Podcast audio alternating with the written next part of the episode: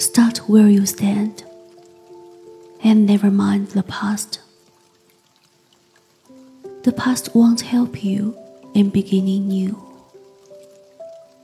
If you have left it all behind at last, why, that's enough. You are done with it. You are through. This is another chapter in the book. This is another race that you have planned. Don't give the vanished days a backward look. Start where you stand.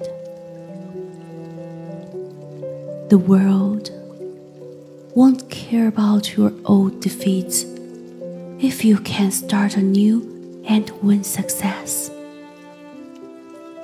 The future is your time, and time is fleet and there is much of work and strain and stress. Forget the buried woes and dead despairs. Here is a brand new trial right at hand.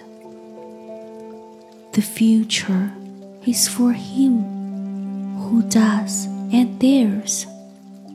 Start where you stand. Old failures were not hard. Old times aid. Today is the thing, tomorrow soon will be. Get in the fight and face it unafraid, and leave the past to ancient history. What has been, has been. Yesterday is dead it you are neither blessed nor banned. Take courage, man. Be brave and drive ahead. Start where you stand.